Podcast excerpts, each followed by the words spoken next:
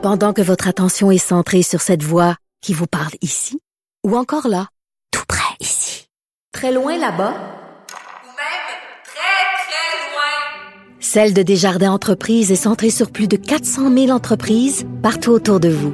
Depuis plus de 120 ans, nos équipes dédiées accompagnent les entrepreneurs d'ici à chaque étape pour qu'ils puissent rester centrés sur ce qui compte, la croissance de leur entreprise.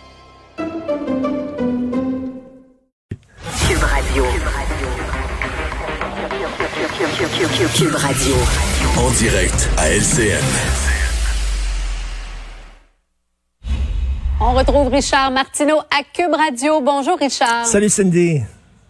Je parlais euh, justement des aérosols il y a quelques minutes avec la docteure Nima Machouf, euh, épidémiologiste. Là, il est temps que le gouvernement, premièrement, nous explique le rôle de ça, parce que je pense que pour euh, les gens à la maison, on n'a pas beaucoup parlé. Non seulement on n'a pas parlé, mais à plusieurs endroits, on n'a pas vraiment reconnu le, le rôle Et- des aérosols dans la oui, tout à fait. Et Nima Machouf, elle, elle ne comprend pas comment ça se fait que le gouvernement ne prend pas ça au sérieux. Donc, la transmission par l'air.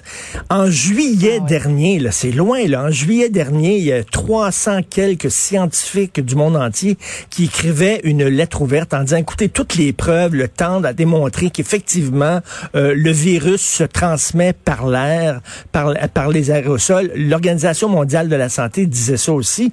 Et Cindy, on dort au gaz, on dort au gaz à la commission parlementaire juste avant les vacances des fêtes. Euh, Monsieur Arruda disait, oui, on est en train d'étudier ça là, pour voir si effectivement euh, il y a euh, une transmission par aérosol. Le rapport de notre comité d'études va être disponible euh, à la rentrée en janvier, en février. Ouf. Écoute, Ouais. là, et là, ben, hier, c'était 300, près de 400 euh, scientifiques aussi qui disaient, écoutez, là, ça existe. Donc, et lorsqu'on voit, Cindy, Jasmin Roy avec sa fondation qui dit, moi, là, je vais ramasser de l'argent. Puis je vais acheter là, des purificateurs d'air pour les écoles. Parce que c'est bien beau d'ouvrir les fenêtres. OK, c'est bon d'ouvrir les fenêtres, mais ça prend plus que ça. On va installer des purificateurs d'air. Puis là, il se fait dire non, on n'en a pas besoin parce que on trouve que c'est inutile. Ça n'a pas de bon sens. Aïe, on dort au gaz, Cindy. On dort, on a dormi au gaz sur le masque. On dort au gaz pour la transmission euh, par aérosol, puis on le voit, on dort au gaz pour les vaccins. Je regardais ce matin, justement, en me réveillant, je regardais la, la gang de, de, de Québec Matin, et le docteur Weiss qui dit, ben, à ce rythme-là, là, 3000 vaccinés en quatre jours, ça va prendre des années avant de vacciner tout le monde. Ça n'a pas de bon sens. Là. Il va falloir à un moment donné qu'on on, on accélère un peu le rythme. Donc, j'espère J'ai qu'on va- même un, un médecin qui, tantôt sur Twitter qui disait moi là, je suis volontaire euh, les doses sont là qu'on me le dise je vais y aller durant mon week-end vacciner tout le monde. on ne comprend pas exactement ce qui se On passe. attend le donc, plan. Tout à fait. On attend le plan. Euh, les prochains jours, justement, Richard, vont être déterminants. Ça sera pas facile ce qu'on va nous annoncer demain. Là. Euh, rappelons Non. aux gens d'ailleurs qui sont peut-être pas au courant, mais le point de presse de François Legault est remis à demain 17 h.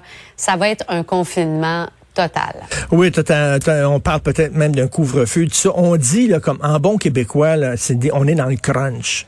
On est dans le crunch. Ouais. Et moi, la, la- la crainte que j'ai, c'est que je fais un parallèle avec le sida. D'ailleurs, je vais recevoir à Cube Radio tantôt euh, Régent Thomas, le médecin qui était au cœur de la pandémie, de la lutte contre le sida. Et euh, le sida, lorsqu'il est arrivé la trithérapie, qui n'était pas un vaccin, mais qui était un médicament qui permettait aux gens de vivre avec le VIH et pas d'en mourir, les gens se sont dit, ben c'est réglé, c'est terminé, c'est de l'histoire ancienne. Et ils ont arrêté de se protéger. Euh, ils ont continué à avoir des relations sexuelles sans condom. Et là, il y a eu une reprise des cas et ça a remonté en flèche. Et moi, j'ai peur parce qu'on se dit, on est en 2021. On tourne la page, c'est une autre année, le vaccin est arrivé, c'est fini, on baisse la garde et là on voit les chiffres épouvantables. là. C'est- On rit pas, là. on regarde ça là, et la situation elle est très très très sérieuse. Je lisais dans le National Post ce matin, Cindy, qu'on parle peut-être même d'une troisième vague au printemps prochain faut pas arriver là. Donc, il faut dire aux gens, là, la bataille n'est pas gagnée. là. Le vaccin arrive, mais avant que tout le monde soit vacciné, qu'on soit tous protégés, ça va prendre du temps. Ça va prendre énormément de temps. Donc, il ne faut pas baisser la garde, s'il vous plaît. Et j'imagine que c'est le message que va marteler euh, euh, tous les chefs de parti euh, au cours des prochains jours. Un gros coup à donner. Espérons que ce soit le, le dernier, euh, en effet. On rêve, Cindy, un jour où on ne parlera plus de COVID dans un bulletin de nouvelles, Tellement. mais c'est Ah, pas aujourd'hui. t'as- Oui. T'as pas aidé. Tu te rappelles les petits kickers, là, les petits écureuils cute qui faisaient du surf? On avait Oui. ça des fois en fin de bulletin dans le temps. Dans le temps. C'était le fun, ça. Ah, un jour, un jour. Merci beaucoup, Richard. Merci, bonne bonne journée. Merci. À demain.